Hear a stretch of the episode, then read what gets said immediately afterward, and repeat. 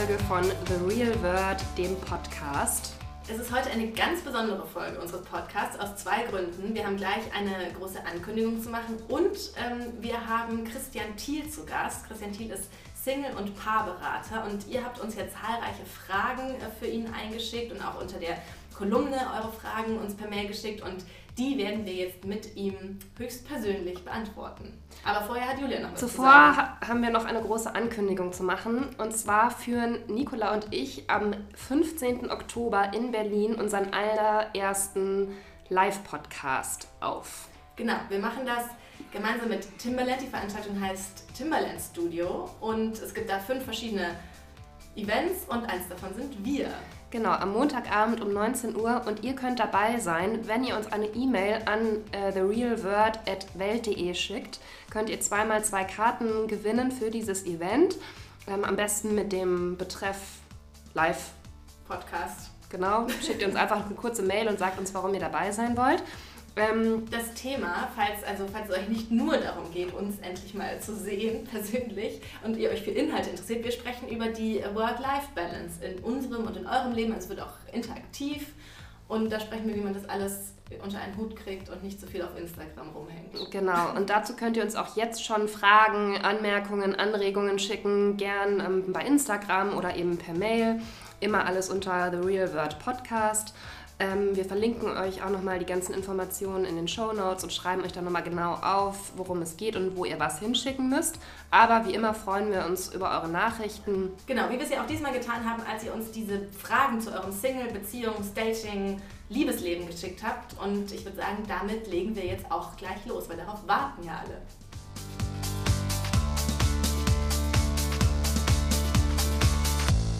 Dann äh, fangen wir einfach mal an. Wir haben relativ viele Zuschriften zum Großthema Geld von euch bekommen und haben da jetzt mal repräsentativ ein, zwei Fragen ausgewählt, die wir stellen, die so ein bisschen das auch aufgefangen haben, was von, von mehreren Leuten kam.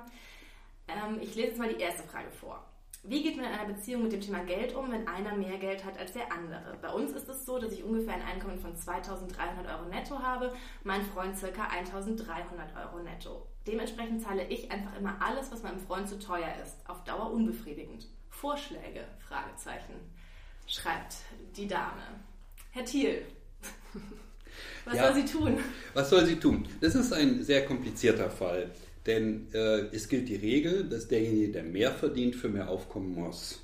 Es ist egal, ob das die Frau oder der Mann ist. Es gilt allerdings auch die Regel, eigentlich für Partnerschaften, jedenfalls als Konvention in unserer Gesellschaft, dass der Mann mehr verdient. Und Punkt. Ja? Ähm, Also Partnerschaften, die umgekehrt sind, die sind nicht vorgesehen und entsprechen nicht dem Gefühlsleben der Menschen. Das merkt man ja an ihr. Warum kann sie jetzt nicht ganz selbstverständlich sagen, ach naja, in anderen Partnerschaften verdient der Mann mehr und zahlt er auch mehr, bei uns ist es umgekehrt. Das kann sie nicht gut, weil es nicht der Konvention entspricht. Und dem Mann geht es oft genauso. Der denkt dann, äh, ich habe weniger. Hm. Ja, deshalb wählen fast alle Menschen entweder auf Augenhöhe, das geht, das klappt, oder eben hierarchisch, sage ich dazu. Also der Mann verdient mehr, die Frau weniger.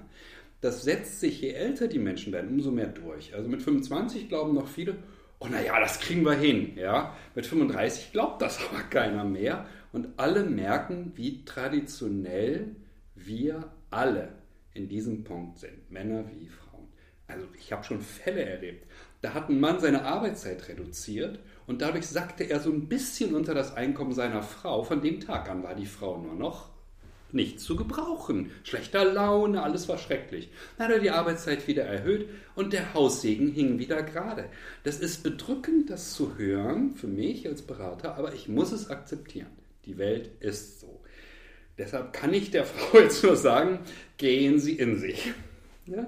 Überlegen Sie genau, können Sie das wirklich? Können Sie da locker mit umgehen? Ist das für Sie eine ganz einfache Entscheidung? Nein, wir hören es ja. Können Sie sich da etwas lockerer machen und sagen, na ja, meine Güte, ist doch nicht so wild, der Mann darf auch kleiner sein als ich und er darf auch weniger verdienen. Denken Sie darüber nach. Vielleicht geht es ja. Ach so, ich habe das irgendwie anders verstanden, die Frage. Ich hatte gedacht, dass sie es einfach nervt, dass sie ähm, mehr bezahlen muss oder mehr Ausgaben hat. Also ich habe das gar nicht so sehr auf dieses Mann-Frau-Thema bezogen? Weiß man jetzt nicht, ne, bei so einer kurzen Fragestellung. Naja, warum nervt sie das? Ein Mann würde sagen, na ja, ich verdiene mehr, äh, zahle ich mal, wenn er großzügig ist. Ja. ja, weil das ist doch die Logik. Wenn zwei Menschen ein Paar werden, die nicht gleich viel verdienen ja. und wirklich ein Paar sind, dann muss der, der mehr hat, ja. versuchen, für den anderen aufzukommen. Und zwar so, dass das nicht irgendwie blöd wirkt. Also sprich, man bucht einen Urlaub und er sagt, ach komm, ich, Mensch, ich lade dich mal ein oder macht ein Geburtstagsgeschenk draus oder ist einfach selbstverständlich, dass der, der mehr hat, eben öfter bezahlt. Wenn der, der mehr hat, der Mann ist, ist das gar kein Problem. Da finden alle das toll. Alle Frauen finden das toll, die Männer finden das mhm. super. Nicht alle, aber viele. Wenn aber die Frau mehr hat, was passiert denn jetzt? Es geht ihr nicht gut damit, dass sie immer bezahlen muss, wenn mal sich ein bisschen mehr leisten will. Aber der hat nur 1300. Warum wählt sie so einen Mann? Das muss sie sich jetzt gut überlegen. Wollte sie wirklich einen, der so viel weniger hat? Fällt es ihr zu schwer, damit umzugehen, dass er so viel weniger hat? Ja, das hat eine Mann-Frau-Komponente ganz klar. In der Beratung kommt das pausenlos als Thema vor. Ja. ja, dann frage ich dann nach, aha, und wie oft hatten Sie schon einen Mann, der weniger verdiente als Sie? Und dann kommen Frauen, die sind 53 und haben ein Leben lang Männer durchgefüttert der musste mindestens Asylbewerber sein, ja, also mindestens und drei Brüder haben, sonst haben die den nicht genommen. Natürlich mussten die immer für den aufkommen. Das ist eine Attitüde dann auch, weil man sich dann überlegen fühlen kann, aber auf Dauer fühlt sich das nicht sonderlich gut an. Man muss immer für, für den Mann aufkommen, als Frau. Das entspricht nicht unserem Bild. Das geht Augen, auf Augenhöhe geht gut in der Großstadt. Es geht auch gut, wenn ähm, in der Großstadt gut, wenn die Frau äh, mehr hat und der Mann hat weniger. Auf dem Land brauchen wir überhaupt nicht darüber zu diskutieren. Der Mann wird gemobbt von allen im Ort, mhm. ja, und äh, sein Status ist so niedrig, das hält kein Mensch aus. Keine Mann, kein Mann und keine Frau. Ganz interessant für uns, weil wir ja dieses Großstadtumgebung immer nur haben und immer nur so von uns ausgehen, wo ja. schon immer alle so teilen und so weiter. Aber natürlich, man vergisst halt immer so die Masse der Menschen, die noch wirklich sehr konventionell, glaube ich, in diesen Mann-Frau-Sachen ist und wie Sie schon sagen, Leute, die am Land sind. Unsere zweite Frage ist auch, ist auch ähnlich. Also da geht es um, ähm, um ein Paar, die ungefähr gleich viel verdienen und ganz, ganz extrem versuchen, alles gerecht aufzuteilen, aber jetzt trotzdem so jeweils das Gefühl haben, ungerecht behandelt zu sein. Also ich lese es für die, für die Zuhörer nochmal kurz vor. Ähm, mein Freund will ein gemeinsames Konto. Er hat das Gefühl, dass er zu viel für unsere wöchentlichen Einkäufe zahlt, aber dafür zahle ich meist, wenn wir Pizza bestellen oder größere Dinge kaufen. Ich will jetzt nicht auch noch Geld auf ein Einkaufskonto überweisen. Die Frage ist jetzt völlig anders gelagert, weil beide haben ja gleich viel. Ja. ja? Und wenn man gleich viel hat und fängt an, sich darüber zu streiten, mhm. wer gibt hier mehr, dann ist die Wahrscheinlichkeit groß, dass es in Wahrheit gar nicht ums Geld geht, sondern um die Gefühle der Beteiligten. Also, wer gibt im Gefühlsbereich mehr? Wir reagieren in der Partnerschaft ganz besonders empfindlich beim Thema Geld weil es da um Geben und Nehmen geht und das ist ein sehr offensichtliches Geben und ein sehr offensichtliches Nehmen ist. Und wir reagieren da so empfindlich, weil es möglicherweise um was ganz anderes geht. Also darum geht, hm, wie oft lobt er mich denn, wenn ich gekocht habe? Weil auch in dieser Partnerschaft kann es gut sein, dass die Frau öfter kocht. Wie oft äh, sagt er ein nettes Wort, wenn ich äh, einen schwierigen Tag hatte? Und in diesem Bereich also dem anderen die, den Rücken stärken. In diesem Bereich haben wir ein so extremes äh, Geschlechtermissverhältnis. Also der Mann bekommt erst von der Frau in der Regel, aber die Frau nicht vom Mann. Das ist eine so schreiende Ungerechtigkeit, die ich Tag für Tag in der Beratung von Paaren sehe. Aber in dem Fall jetzt, ich habe es auch ein bisschen gekürzt, da war es auch so, dass der Mann sagt, er hat das Gefühl, er zahlt zu viel für diese wöchentlichen Einkäufe. Also da fühlten beide sich so ungerecht gestellt. Ja, das ist nun mal so. Mhm. Ich könnte jetzt ein anderes Beispiel sagen. Mhm. Wenn Sie in eine normale Schulklasse gehen, dann stellen Sie fest, sobald die Mädchen mehr als ein Drittel der Aufmerksamkeit bekommen, der Lehrkraft, protestieren die Jungs, weil sie werden jetzt unfair behandelt. Ja? So ist das Geschlechterverhältnis. Zwei Drittel muss an die Jungen gehen, ein Drittel darf an die Mädchen gehen. Und äh, dieser Mann nimmt möglicherweise das ein bisschen falsch wahr, was in seiner Partnerschaft passiert. Er ja, er ist nicht so viel für seine Partnerin da, findet das auch ganz normal. Und wenn die nicht damit gut zurechtkommt, dann ist er entsetzt. Wie kann sie nur? Ja, so klingt das für mich. Mhm. Ähm, ich würde mit diesem Paar, wenn es zu mir käme, überhaupt nicht über das diskutieren über den Einkauf mhm. und solche Fragen. Ich würde sagen, sagen Sie mal, wie ist denn das so bei Ihnen? Wenn Sie nach Hause kommen, kriegt die Frau die Anerkennung, die sie braucht? Zum Beispiel für berufliche Erfolge, zum Beispiel auch für berufliche Probleme, dass er ihr zuhört. Oder kriegt sie es nicht? Und die Wahrscheinlichkeit, dass sich da was findet, die ist so hoch. Ja? Wenn ich das höre, mhm. ja, habe ich mhm. gleich Fantasien. Denke, oh, ja, wenn in einer Partnerschaft aufgerechnet wird, ja, dann ist das Problem, dass aufgerechnet wird. Das ist ein Krisensymptom. Wenn man jetzt anfängt, das Aufrechnen irgendwie ähm, bewältigen zu wollen und zu sagen, was ist gerecht, dann läuft man als Berater sofort in die Irre. Okay, das heißt, Sie sagen, also es geht nicht darum, wer zahlt mehr für den Einkauf, sondern man, man, und man, oder man, ist, man tut sich leichter darin zu sagen, hey, du zahlst zu wenig, ich zahle so viel, als zu sagen, hey, ich fühle mich zu wenig von dir beachtet, gelobt, wahrgenommen, geliebt. Vermutlich. So. Das ist die Vermutung, dass es zu wenig Positivität gibt ja. in der Partnerschaft. Also dieses Paar ist aller Voraussicht nach nicht mehr frisch verliebt. Mhm. Ja? Bei frisch Verliebten gibt es eine riesige Plussäule, ja, ein, eine Schachtel plus auf die andere, ja, ganz viel Zuwendung. Aber bei Paaren, die länger zusammen sind, geht das nach unten. Mhm. Was nun? Ja? ja? So. Wer sich darüber beklagt, ist meistens die Frau. Die Frau sagt, das geht nicht mehr so weiter. Und dann erhöht der Mann nicht etwa die Plussäule und sagt, oh ja, hast du recht, muss ich mehr tun, mhm. sondern sagt, ja, sag mal, du spinnst doch wohl, wirst dich doch immer zufrieden geben. Mhm. Ja? Diese Dynamik steht vermutlich dahinter. Mhm. Jedenfalls muss ich da in die Richtung nachfragen. Okay. Was sagen Sie dazu, wenn beide in so eine App ihre Ausgaben eintragen? Der Podcast, geneigte Zuhörer, weiß jetzt, worauf Julia hinaus will. Mm, in einer App. Ja, also glaube ich, kurz erklären. Es ist eine, eine Coast-Split-App und beide tragen ein, was sie, also was sie ausgegeben haben. Wenn man zum Beispiel essen geht und der eine hat es bezahlt, dann schreibt er halt 50 Euro Pizzeria rein. Und am Ende des Monats wird ausgerechnet, wer wem wie viel geben muss. Ich bin entsetzt. Solche Apps gibt es. ja. Wer die programmiert hat, der müsste ins Gefängnis gesteckt Ach, werden. Gott. Oh Gott, oh Gott, das ist ja schrecklich. Nein, ich bin da vielleicht strenger als äh, nötig. Ja, moderne Paare neigen zu solchen Formen der Gerechtigkeit. Und zu sagen, nein, das muss alles gerecht sein. Aber ist es auch gerecht? Ist es gerecht, wenn einer mehr verdient, der andere weniger? Derjenige, der auf dieser App besteht, mhm.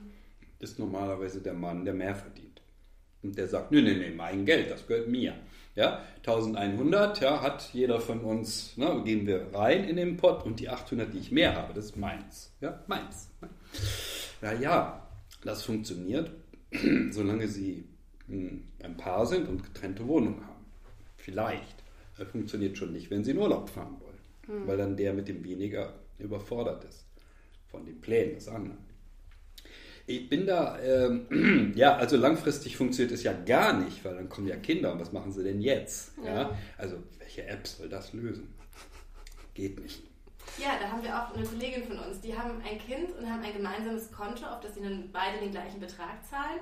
Und davon sollen dann die Ausgaben für das Kind getätigt werden. Aber das funktioniert schon nicht, wenn, also weil sie, wenn sie dann Sachen für sich kaufen, es ist was für das Kind dabei, von welchem Konto zahlt man das dann? So, dann müsste sie das immer splitten. Also diese, dieser, dieser Drang nach Gerechtigkeit ist relativ schwierig umzusetzen, auch oft. Vor allen Dingen ist es ja gar nicht gerecht. Wer kümmert sich denn am meisten um das Kind? Soll auch gerecht aufgeteilt werden. Soll. Mhm. Okay, wer bleibt zu Hause, wenn das Kind krank ist? Da wechseln die sich ab. Wirklich? Mhm, ja. Ich bin beeindruckt. Okay. Ja? Das Paar okay. müssten Sie mal kennenlernen. Wirklich. Habe ich noch nie erlebt. Ja. Normalerweise bleibt die Belastung sehr stark bei der Frau. Mhm. Und deshalb ist es nur gerecht, wenn äh, sie dafür zumindest einen Ausgleich bekommt, einen finanziellen. Das heißt, gerecht wäre das überhaupt sogar nur, wenn klar ist, okay, du arbeitest natürlich jetzt weniger, die nächsten 18 Jahre, das verstehe ich. Also schließen wir als erstes mal eine ordentliche Versicherung dafür ab, dass du mehr für die mhm, Rente hast. Ja, das wäre jetzt gerecht. Welcher Mann schlägt das vor? Nein, nein, wir bleiben ja zusammen und dann lebst du von meiner Rente. Das schlägt der Mann vor. Das ist nicht gerecht. Gerecht ist es, ähm, ja, in den wenigsten Partnerschaften. Frauen zahlen heute noch immer massiv drauf, wenn ein Kind kommt. Finanziell. Ja. Ja, schon alleine in dem einen Jahr, in dem man in dem die meisten ja wirklich zu Hause bleiben, hat man zahlt man ja weniger für die Rente und so weiter. Selbst das ist ja nur der Anfang. Wieder, Was ja, passiert ja. denn, wenn sie auf ihren Arbeitsplatz zurückkommen? Hm. Kriegen sie ihn überhaupt wieder? Werden sie zurückgestuft und so weiter? Diesen ja. Preis bezahlen in der Regel nicht die Männer, sondern die Frauen. Und das ist ungerecht. Gut, das war, glaube ich, schon eine ganze Menge zum Thema Geld und, und nicht zum Thema Geld, also wofür das Thema Geld oft steht. Ähm, wir haben aber ja noch mehr, auch ganz grundsätzliche Probleme. Julia, willst du die nächste Frage? Ja, also noch ein Thema, bei dem es auch um grundsätzliche Meinungsverschiedenheiten ja. geht. Mm, wenn man grundsätzlich komplett verschiedene Einstellungen zu einem bestimmten Thema hat. In unserem Fall darf das Kind ab und zu Zucker essen. Und keiner von seiner Meinung ich ja, er nein abweichen will. Wie kann man damit auf Dauer sinnvoll umgehen? Soll ich heimlich Zucker kaufen? Nein. Unter gar keinen Umständen. Weil das ist der Beginn äh, des Spaltpilzes in der Partnerschaft. Also, das Paar muss sich einigen. Punkt. Aber es kann sich doch nicht einigen. Warum nicht?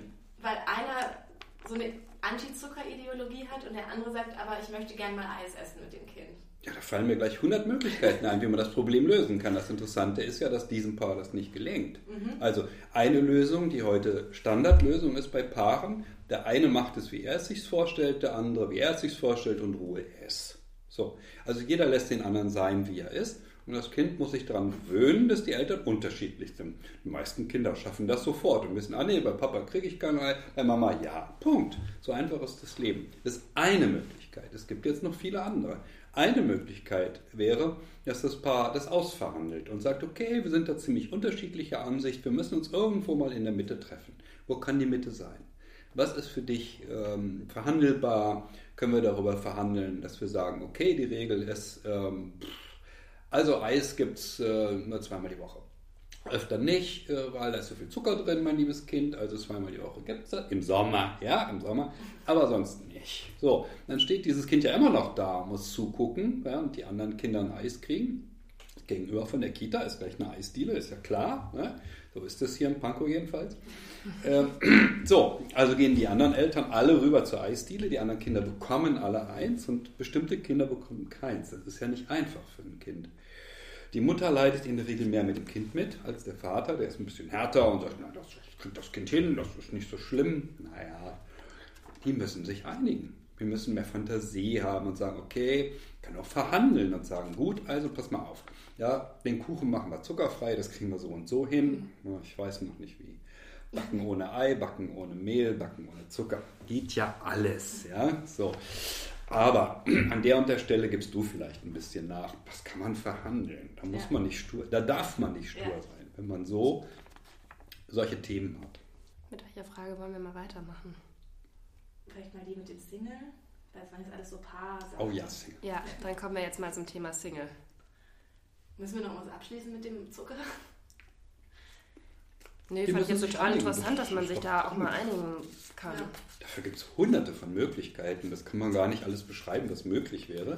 Das Problem ist, dass diese Paare das so diskutieren, ich nenne das immer Russland gegen Ukraine, ja, äh, also so konflikthaft diskutieren und jeder will sich durchsetzen. Das ist aber nicht möglich in so einer Frage.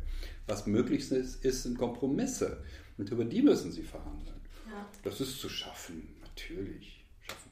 Gut, ich hoffe, die, die Fragestellerin hört zu, weil ich glaube, das ist wirklich jetzt, ähm, damit kann sie wirklich jetzt arbeiten. Ich glaube auch.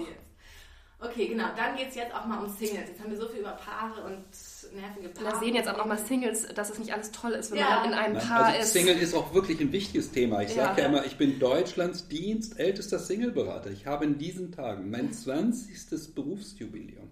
Ja, vor 20 Jahren den ersten Singleberater. Gut, dann kommt jetzt ja. die Single-Frage, Julia. Ich bin gespannt. Ich bin seit einem Jahr Single. Davor war ich ein Jahr in einer Beziehung und davor ewig Single. Ich bin jetzt 32. Das kommt von einer Frau. Die Männer, die mich interessieren, die melden sich nach dem ersten Date nicht mehr. Die, die sich melden, sind aber für mich total uninteressant. Nie klappt es. Wenn, dann habe ich eher eine Affäre, wünsche mir mehr, er will sich aber nicht binden. Und dann sehe ich, dass es mit der nächsten aber doch plötzlich total ernst ist. Nie mit mir. Woran liegt das? Ah, das wüsste ich jetzt auch gerne. Das kann ich aber nur rausfinden, wenn die Frau zu mir in die Beratung kommt. Ja. Diese Frage wurde mir jetzt in diesen 20 Jahren, die ich den Job mache, gefühlt 999 Mal gestellt. Und jedes Mal kommt zwar fast dieselbe Antwort raus, aber immer doch eine, die ein bisschen anders ist. Also das Erste, was rauskommt, ist, diese Frau hat vermutlich noch nie sich gefragt, wer zu ihr passt, sondern immer gefragt, wie könnte ich denn einem Mann gefallen? Ja, aber das ist es doch nicht. Das ist doch nicht der Punkt. Der Punkt ist, passt ein Mann auch zu mir? Passe ich auch zu dem anderen Mann? Wenn ein Mann diese Frau nicht will, ist das kein Werturteil. So erlebt sie es ja. Oh, der will. Ja, na gut, warum soll er sie denn wollen? Der passt doch nicht zu ihr. Diese Idee, dass zwei Menschen zueinander passen können und nicht zueinander passen können, hat diese Frau noch nicht verstanden. Und ich weiß, warum sie sie nicht verstanden hat. Das liegt an einem Moment, dass man wirklich sich klar machen muss über unsere Kultur. Ja? Früher wurde jede Frau mit 22 spätestens schwanger, hm. wenn sie Sex hatte. Manche auch früher. Ja? Also wenn wir ganz früher zurückgehen, 100.000 Jahre ja, etwa, dann war das Alter, in dem eine Frau schwanger wurde, irgendwann ab 20, nicht vorher, weil die Ernährungssituation von Menschen dafür nicht gut genug war. Heute haben wir aber eine Phase, etwa vom 15. Lebensjahr, in dem Fall bis 32, 17 Jahre, kann diese Frau Männer haben, ohne dass es nach dem Sex dazu kommt, dass sie schwanger ist. Das heißt, sie kann also sich sagen, ach naja, den finde ich erotisch begehrenswert, den möchte ich haben, mal gucken, wie es wird. Ja, das ist okay, ja, aber es reicht nicht für eine stabile Partnerschaft.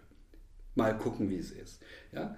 Ich sage das immer karikierend so, die Frauen haben dann zwei Suchkriterien Männer haben das ja ohnehin nur bekanntlich. Ne? Männer sagen, sieht sie gut aus und ist sie nett zu mir. Das sind die zwei Suchkriterien des Mannes. Ist sie nett zu mir, sieht gut aus, nehme ich. Einpacken bitte, ja, so. Frauen haben normalerweise mehr, aber wenn sie auch nur zwei haben, dann heißen diese zwei Suchkriterien, ja, der 22-Jährigen. Erstens, ist er süß, soll heißen, ist er erotisch begehrenswert. So. Und zweitens, geht er in die gleichen Locations. Soll heißen, ist er ein guter Freizeitverbringungsgenosse. Wenn Sie eine stabile Partnerschaft wollen, ist das ganze Suchsystem völlig absurd. Ja? Das reicht nicht her und nicht hin. Und das muss ich als Berater heute hauptsächlich Frauen beibringen, die hierher kommen, völlig ja. verzweifelt. Mit 32 ist man noch nicht so verzweifelt. Aber mit 38 ist diese Frau so verzweifelt, dass sie zu mir in die Beratung kommt. Ja, die hat noch einen dringenden Kinderwunsch. Und überhaupt ist das Leben so gemein zu ihr. Ja, ich verstehe das. Aber dann müssen wir immer noch daran arbeiten, wie sie herausfindet, welcher Mann passt zu mir. Das heißt, die Frau muss umdenken in dem, was sie sucht und was sie gut findet. Sie muss überhaupt erstmal sehen, was zu ihr passt. Also mhm. nicht jeder passt zu ihr, muss vom, vom Typ her zu ihr passen, nicht nur optisch, sondern eben vom charakterlichen her auch. Und sie muss lernen, dass es nicht darauf ankommt, dass ihr einem Mann gefallen sollte, in irgendeiner Form. Ja.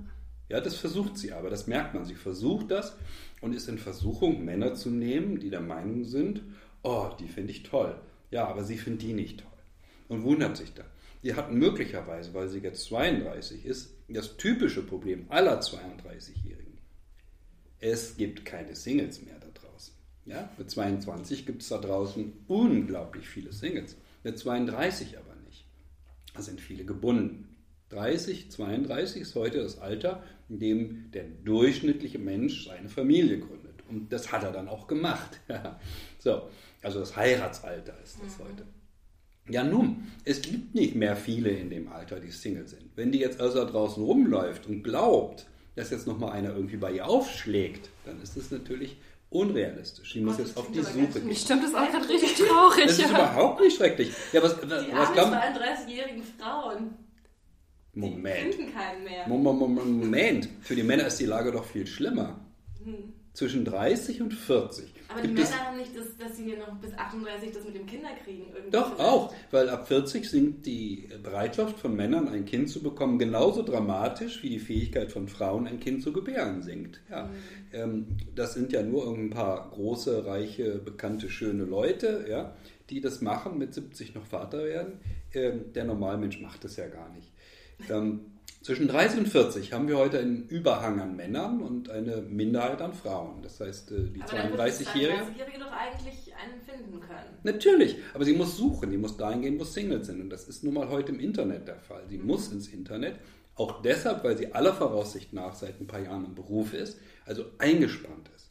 Im Beruf gibt es bestimmte, hat bestimmte Regeln. Ja? Die normalste Regel der Welt ist, dass man auf dem Arbeitsplatz nicht flirtet. Und für die meisten Menschen ist es auch richtig. Es sei denn, sie arbeiten in einem großen Unternehmen, sagen wir mal bei Springer. Bei Axel Springer, ja. Nein, das ist der klassische Fall, wo Es man gibt sehr wirklich. viele Paare bei Ja, Springer. Das weiß ich. Und, äh, aber die arbeiten nie in der ja gleichen allgemein Abteilung, sondern die arbeiten aber nie in der gleichen Abteilung, sondern die haben immer fremdgeflirtet in die Nachbarabteilung. Und warum? Ja, das gibt so ein Chaos am Arbeitsplatz, wenn man am Arbeitsplatz sich äh, verliebt ja, oder entlieben muss wieder. Das Chaos ist so unbeschreiblich, dass es keiner macht. Äh, Und in kleinen Unternehmen, und das ist ja die Regel, führt es immer zu Chaos. Deshalb lernt diese 32-Jährige über die Arbeit normalerweise keinen einzigen Single-Mann kennen. Das ist nicht möglich. Kunden geht auch nicht, Klientenkontakte, was auch immer. Es geht nicht. Es ist nicht möglich. Dieses Problem ist aber auch nicht neu. Dieses Problem gab es schon immer. Als meine Eltern sich kennenlernten, 1959 gab es das Problem auch schon. Meine Mutter arbeitete in einem Büro, ja, hatte einen Chef und aber einen Mitarbeiter, der war verheiratet. Der Chef war, ja, meine Mutter war vielleicht 24, der Chef war paar 50. Ne? Also äh, da gab es keinen Mann und sie hatte auch keine Chance, einen Mann kennenzulernen. Bei meinem Vater war es das Gleiche. Der ging mit Sportkumpels los. Sport hieß damals, dass nur Männer das machten. Und da gab es keine Frau weit und breit. Und auf der Arbeit waren auch nur Männer. So, wie sollte der eine Frau kennenlernen? Nun können Sie sagen, die können ja tanzen gehen. Richtig, das haben sie auch gemacht. Aber nicht, weil sie tanzen wollten, sondern weil sie jemanden kennenlernen wollten. Das Tanzen gehen war damals ja das, was heute das Internet ist. Das war die Veranstaltung, wo alle Singles waren. Da waren alle Singles und da traf man die und da konnte man einen abbekommen, weil man im Alter keinen abbekam. Aber jetzt könnte man sagen, dass im Internet, dass man da nur die findet, die so übrig sind und die nicht cool Ja, genau so war das damals auch. Die übrig, aber die übrig gebliebenen sind sehr, sehr viele. Das ist Ja. doch klar. Die Hälfte der Menschen lernt, ohne etwas dazu zu tun, jemanden kennen. Die Hälfte. Und die andere Hälfte tut was dazu. Das heißt, es geht aus, ne, solange das sinnvoll ist. Ähm, ab einem gewissen Alter ist es nicht sinnvoll zu versuchen, über ich gehe mal in einen Club äh, jemanden kennenlernen zu wollen, weil es nicht mehr gut funktioniert. Deshalb das Internet. Ja, was heißt hier kein abbekommen hat? Ähm, das hat nichts mit dem, damit zu tun, dass jemand unattraktiv ist. Das hat was damit zu tun, dass der Alltag eines Menschen so strukturiert ist, dass es nicht möglich ist, jemanden kennenzulernen. Meine Mutter konnte keinen Mann kennenlernen. Mein Vater hatte große Probleme, eine Frau kennenzulernen, weil der Alltag so strukturiert war. Und dann brauchte meine Mutter einen Bruder, einen Bruder, der sie ausführt. Ja, weil als Frau durfte sie nicht tanzen gehen. Da musste ein Bruder daneben sein und sagen, hier komm, ich bringe ne, seine drei Schwestern mal zum Tanzen. Also diese Regeln gibt es ja heute Gott sei Dank alle nicht mehr. Aber das war damals schrecklich kompliziert und alle, die niemand abbekamen, mussten tanzen gehen damit sie jemanden abbekamen. Ja, meine Güte, und heute gehen sie ins Internet, gehen zu Parship heißt, oder wohin auch immer. Unsere 32-Jährige geht jetzt ins Internet Ja, und klar. sucht da aber nach Männern, die ernsthaftere, die sie nicht mehr nur süß findet. Ja, das ist der Kern. Äh, äh, Ist ja süß, ja. Äh, Und schon gar nicht sucht sie nach Männern, die finden, dass sie toll ist, ja. Ähm, soll heißen, mir ist egal, wie er ist, ne? Hauptsache er findet mich toll. Das ist, das ist nicht hilfreich. Die Frau muss ihn toll finden und es muss gegenseitig sein. Ja, und das ist eben nicht immer der Fall. Das frustriert sie auch schrecklich, das hört man ja. Ja, ja, ja. meine Güte, dann hat sie eben noch nicht genügend kennengelernt oder sie weiß nicht einzuschätzen, ja, wie, hm, wie mache ich das mit dem Passen? Was heißt das denn für mich überhaupt? Wie, wie findet man denn raus, wer zu einem passt? Ja, indem man zu mir in die Beratung kommt natürlich. Die kommen, die kommen wirklich zu mir in die Beratung, um das rauszufinden. Nach anderthalb Stunden wissen sie es. Das ist nicht schwer. ist es denn so, dass viele Frauen so ab Mitte 30, dass es eine große, besonders große Gruppe ist, die Ja, ja. Kommt? Ja, ja. Und gerade die beruflich Erfolgreichen, weil die haben sich immer um den Beruf gekümmert und wenig ums Privatleben. Das musste so nebenher laufen irgendwie. Aber in der Altersgruppe 32, 35, 37, da fängt das an zum Problemfall zu werden. Dass eine Frau unabhängig vom Kinderwunsch sich sagt, äh, so kann es hier nicht weitergehen. Ich will eine stabile Partnerschaft haben. Das sagt sie ja auch. Ja. Ein Jahr, hm, ist das aber frustrierend. Ich bin immer so lange Single. Ja. Die fragen sich ja dann auch, liegt das an mir? Also ist an mir was falsch? Ne? Aber dann ist sozusagen nur das falsch, was man, worauf man anspricht, anspringt, oder? Die meisten Frauen, die so sind, haben, sagen wir es mal jetzt vorsichtig, ja, in ihrer Kindheit erlebt, dass sie in einer bestimmten Form sein mussten, um Mama oder Papa zu gefallen. Also ich muss schön brav sein und keine Ansprüche haben, dann ist Mama zufrieden. So, und dann verhalten sich diese Frauen mit 32 noch so, weil wir das als Kind gelernt haben. Wir alle, die Männer wie die Frauen. Und diese Muster muss ich diesen Menschen, die zu mir kommen in die Beratung, deutlich machen, dass sie die verstehen, welche Muster es sind, die sie bei der Partnerwahl in der Vergangenheit geleitet haben. Und dann, dann können sie sich nach neuen Mustern verhalten. Rationaler, mhm. Besser passend, mhm. zum Leben und der Liebe passend. Und zu der Person, die zu mir in die Beratung kommt, passend. Also wenn das jemand ist, der sehr, sehr tüchtig ist, ja, dann braucht die Frau jemanden, der ähnlich ist. Und nicht ganz anders. Zum Beispiel. Gut, ich hoffe, dass es dass das unserer 32-jährigen Hörerin hilft. Ich habe das auch so ein bisschen rausgehört, diese Ver so eine leichte Verzweiflung. Was ich auch voll gut verstehen kann, das ist natürlich auch hart. Aber ich finde dieses Thema, dass jemand zu einem passen muss, das finde ich schon sehr, sehr wichtig und auch noch einen, einen, guten Gedanken, weil ich glaube, dass das wirklich viele vergessen und dann sich auch so freuen, wenn sie jemanden kennenlernen und dann denken, ja, jetzt habe ich endlich jemanden. Ne? Es ist so, also das sieht man leider schon auch relativ häufig, finde ich. Und dann von außen ist ja immer leicht, dann auch sich da seine Meinungen zu bilden, aber manchmal denkt man ja als Freundin oder Familienmitglied, mh, hm, irgendwie knirscht es da oder irgendwie kommt das einem komisch vor, wenn man denkt, das harmoniert doch eigentlich nicht so ganz. Mhm. Oder dass halt auch so grundsätzliche Dinge nicht passen. Also man muss ja auch, was dann vielleicht gar nicht so sexy klingt, aber man muss ja auch mal so Sachen klären. So will man später ein Haus und dann will der andere aber vielleicht später niemals ein Haus, sondern immer reisen oder so. Das sind ja auch so einfach so grundsätzliche Charaktersachen. Das heißt nicht sexy, das sind die wichtigsten Dinge ja, für eine ja, stabile Partnerschaft. Aber da zählt nicht, ob man irgendwie die gleichen Filme mag oder die ja, gleiche genau, Musik. Aber am Anfang man spricht ja dann eher, ob man die gleichen Filme mag und denken so, oh wow, cool. Falsch, falsch. Das lernen die bei mir eben. Das, das ist sinnlos. Das ist völlig einerlei, welche Filme man Wenn sie erstmal Windeln wechseln, ist das vollständig einerlei, welche Filme sie mögen, weil sie nicht mehr ins Kino kommen. So einfach ist das aber Leben. man will ja ungern, also auch oft als Frau ungern am Anfang gleich so, so sein und diese Dinge klären. So willst du Familie, willst du das? Und man will ja erstmal so tun, als wäre man voll unabhängig und will sich so erobern lassen und will das alles gar nicht am liebsten so besprechen. Aber ich finde, wenn man jetzt 32 ja. oder 35 ist und das ist einfach das, was man will, ich weiß nicht, wie Sie das sehen, aber dann finde ich, dann kann man das schon relativ am Anfang abklären, weil das bringt auch ja auch wann, nichts. Wann am Anfang? Wann würden Sie es ansprechen? Bei welchem Date? Beim ersten, beim äh, zweiten? Äh, hallo, kurze Frage. beim mm, dritten Date. Ja, ja? also wir man muss ja das, erstmal ein bisschen kennenlernen. Wir müssen alles, was wirklich wichtig ist, bis zum dritten Date auf den Tisch legen, ja. weil danach verlieben sich die Menschen ja schon. Und um zu verhindern, dass es jetzt ein Riesendurcheinander gibt und dass die Frau, die unbedingt ein Reihenhäuschen möchte, auf den Mann getroffen ist, der sich nicht mal etwas anderes als Urlaub im Zelt vorstellen kann, ja. ja müssen sie das alles bis zum dritten Date auf den Tisch legen. Weil wenn sie verliebt sind, dauert ja. das Ganze, bis sie auseinandergehen, jetzt neun Monate bis anderthalb Jahre.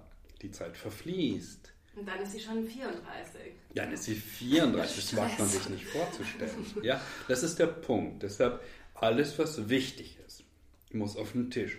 Ja, welche 22-Jährige macht das? Die weiß doch gar nicht, was wichtig ist.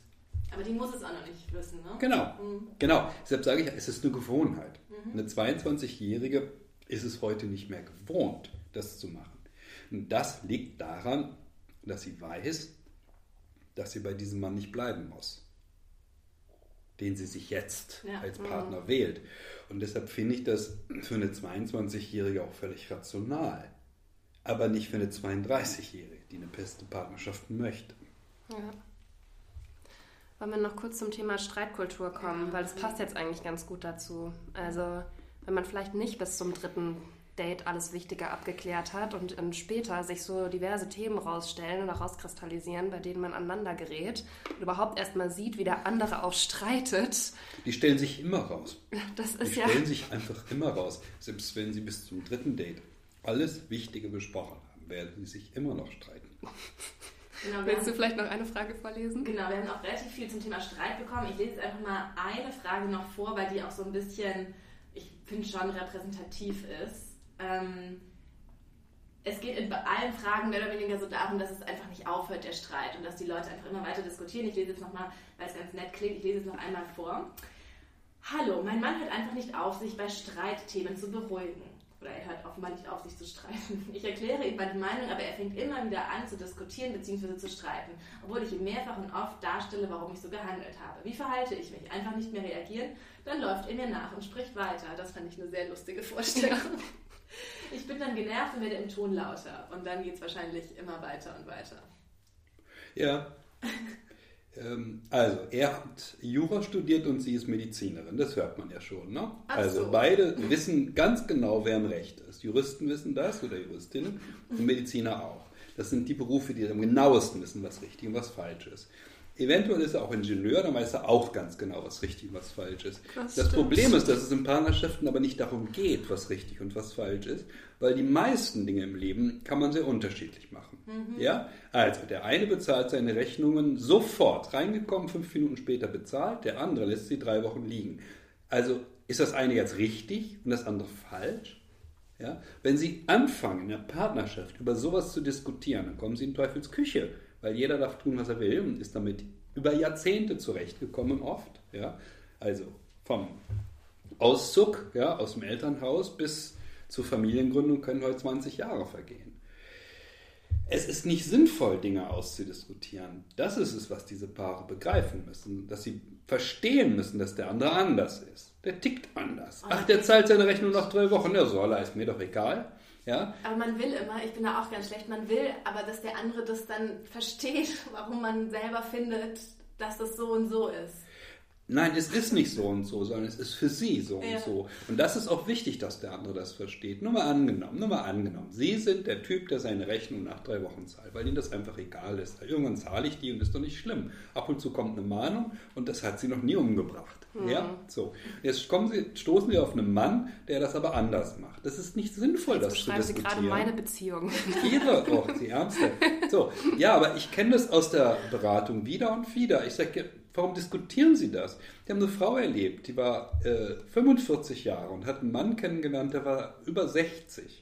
Ja, dieser Mann kam schon über 40 Jahre damit zurecht, seine Rechnung zu spät zu bezahlen. Und diese Frau musste ihn davon überzeugen, dass er im Unrecht ist. Ich sage, wozu machen Sie das? Der macht das jetzt 40 Jahre, der lebt damit gut, mit seiner Form. Ähm, ich sag mal, wir können sehr penibel sein oder wir können, können die Dinge etwas laxer angehen. Die, geht eben die Dinge etwas laxer an. Okay. Wobei es natürlich Ist schwierig wird, sobald es aber die Frau dann auch betrifft. Also sobald es vielleicht eine Rechnung ist, Richtig. wo sie beide Genau. und Genau. so weiter. Genau, Ja. genau. Ja, dann kann die Frau doch die Rechnung bezahlen. Wo ist das Problem? Dann nimmt sie sie und bezahlt sie. Und das kann sie ja machen. Sie kann auch mit ihm verhandeln, dass sie nicht auf die letzte Minute am Flughafen ankommen will. Ja, weil das ihr Bedürfnis ist. Sie hat das Bedürfnis nach Sicherheit. Sie möchte einen Sicherheitspuffer haben. Ihm ist das egal. Das sind in der Tat Dinge, da müssen Paare sich einigen. Aber Niemand muss dem anderen nachweisen, dass er im Unrecht ist. Das ist doch der Punkt, um den es mir geht. Niemand ist im Unrecht, wenn er auf letzte Minute kommt. Und niemand ist im Unrecht in der Partnerschaft, wenn er das nicht tut. Das ist der Punkt. Wenn wir darüber diskutieren, wer im Recht ist und wer im Unrecht ist, dann sind wir bei dem, was ich vorhin Russland gegen Ukraine genannt habe. Ja? Wir haben einen Grabenkrieg in der Partnerschaft, bei dem scharf geschossen wird möglicherweise, bei dem es Todregelrecht gibt. Und wer da stirbt, ist immer ein Teil der Liebe. Die Liebe geht Stück für Stück verloren bei diesen Diskussionen, weil niemand sich darum bemüht, den anderen zu verstehen. Ja, ich bin halt mehr ordnungsliebend und du bist eben anders. Ist in Ordnung, darfst du auch. Verstehe ich auch. Ich verstehe, warum du so bist. Nimm mal angenommen, warum zahlt denn der Mann seine Rechnung nicht sofort? Ich kann Ihnen sagen, warum das so ist. Der zahlt die nicht sofort, weil seine Mutter seine Mutter war sowas von pingelig und wehe, da war ein Krümel auf dem Tisch. Da bekam der eine Ohrfeige. Ja? Ja, was glauben Sie denn, was der machen wird sein Leben lang? Er wird ein Chaot sein, ist doch klar. Und umgekehrt genauso. Mutter ist chaotisch, was macht so eine Mann? Sortiert seine, seine Zinnsoldaten nach Farben, Größen und so weiter, wird also penibel. Das alles können doch Menschen, haben die Menschen noch nicht im Griff. Das ist Teil unseres Charakters. Und wenn wir nicht bereit sind, den Charakter des anderen zu verstehen, dann machen wir ihn uns zum Feind. Und dann stirbt die Liebe. Aber gerade bei dem Beispiel muss ich jetzt aus persönlicher Erfahrung noch mal einhaken, dass ja, wenn jemand sehr ordentlich und penibel ist und für alles so Systeme hat, dass das oft als ähm, ja positiver wahrgenommen wird und dass auch der, der eher ähm, lässiger im Leben ist, sich dann vielleicht so ein wenig ähm, wie soll ich das sagen, denkt, er müsste eigentlich auch ordentlicher sein. Ne? Moment, Moment, was erzählen Sie mir da gerade in Ihrer Partnerschaft über sich? Also, einer von Ihnen beiden ist der Meinung, an ihm sei was falsch, richtig? Nee, einer ist sehr ordentlich und penibel ja. und ist möglicherweise ein Ingenieur. Hm. Und, äh, ne? Die andere nicht. Und die andere nicht. Ja. Okay. Und ähm, aber ich fühle mich halt immer dann so ein bisschen, ich denke eigentlich, ja, so ordentlich und alles im Griff zu haben, das ist eigentlich das bessere Lebenskonzept. Und damit hat man ein stressfreieres Leben. Gut, wenn Sie sich darauf einigen können, dass Sie beide unterschiedlich sind und ja. dass das völlig in Ordnung ist, wäre das der erste Schritt. Weil nur, wenn das kein Streitthema ist in Ihrer Partnerschaft, wird Folgendes passieren. Sie werden im Laufe der Jahre immer ordentlicher. Ganz automatisch. Sie gucken sich das beim anderen ab. Wenn es kein Streitthema ist. Ist es ja. ein Streitthema, dann können Sie sich nicht abgucken. Das ist das Drama. Wenn Paare nicht streiten über solche Unterschiede, dann werden sie sich im Laufe der Jahre immer ähnlicher. Also der penible Ingenieur wird immer weniger penibel mhm. und die ähm, deutsche Frau ist ja bekanntlich nicht Ingenieurin, sondern hat Kulturwissenschaft und vergleichende, was weiß ich, Literatur studiert. Ja? Das ist, ist, sozusagen das typische Dilemma der deutschen Frau und des deutschen Mannes. Der deutsche Mann ist Ingenieur, die deutsche so Frau ja. hat Kulturwissenschaft studiert. Ja? So, und wenn die aufeinandertreffen, dann können die sich nicht so richtig verständigen manchmal. Wenn sie trotzdem ein Paar werden, dann muss es eine Grundlage dafür geben. Aber der deutsche Ingenieur muss lernen, dass die Frau so sein darf, wie sie ist, dass es völlig in Ordnung ist äh, und dass er vielleicht ganz schön anstrengend ist, wenn er so penibel ist. Das muss man ja auch sagen. Dahinter steht ja oft auch so eine gewisse ähm, also der hat die Frau ja auch aus einem Motiv herausgewählt und das Motiv des Mannes ist das der Lebendigkeit. Die Frau wirkt auf den Mann lebendiger, als er es ist also er will sich ergänzen. Ja? Er will sich ergänzen, und kaum hat er die Frau, die lebendiger ist, schon fängt er an damit zu hadern. Ne? Und das dauert natürlich ein bisschen, das kommt nach sechs bis neun Monaten erst, vorher nicht, machen wir alle nicht so, ne? weil sonst läuft der andere weg. Aber dann kommt es eben und dann versuchen wir den anderen zu verändern. Er müsse, mhm. nein, muss er gar nicht. Wir dürfen so sein, wie wir sind. Nur wenn es die Partnerschaft betrifft, Planungen in der Partnerschaft, dann wird es wichtig. Dann müssen sie sich einigen. Das finde ich einen sehr guten Gedanken. Mit dem wir unsere Paartherapie jetzt hier beenden, Julia. Ja, ich finde, jetzt haben wir alle wichtigen ja. Fragen, die uns zugeschickt wurden, haben wir jetzt auch jetzt ausführlich besprochen. Ja, also ich glaube, es ist auch auf jeden Fall einiges zum drüber nachdenken dabei für Paare und Singles und alle dazwischen. Gibt es noch was, was Sie uns auf den Weg geben?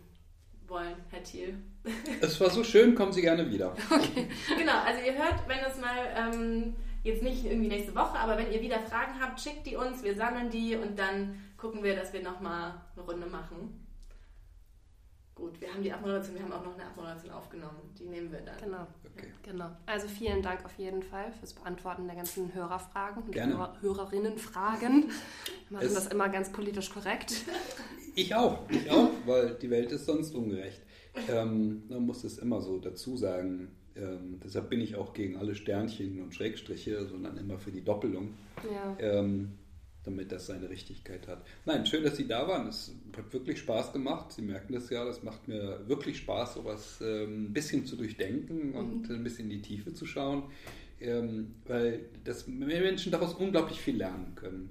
Ähm, viele kommen gar nicht auf die Idee, dass bestimmte Konflikte in der Partnerschaft ja ihren Sinn haben ähm, oder eine Idee, auf die Menschen überhaupt nicht kommen, äh, über die wir leider nicht gesprochen haben, ist, ähm, dass äh, 69 Prozent aller Konflikte in der Partnerschaft nicht lösbar sind. 69 Prozent. Ja. Sind unlösbar. 69 Das hat äh, jemand ausgerechnet, der das erforscht hat. So. Er hat also sozusagen Paare beobachtet dabei, wie sie diskutieren. Und dann hat er die Konflikte kategorisiert. Sind die lösbar, sind die unlösbar? Und es stellte sich heraus, 69 Prozent war unlösbar. 31 Prozent der Zeit stritten die Paare über Themen, die auch lösbar waren. Also unlösbar sind Konflikte, die sich aus dem Charakter der Beteiligten ergeben. Der ist unterschiedlich. Mhm. Oder aus Lebenszielen der Beteiligten.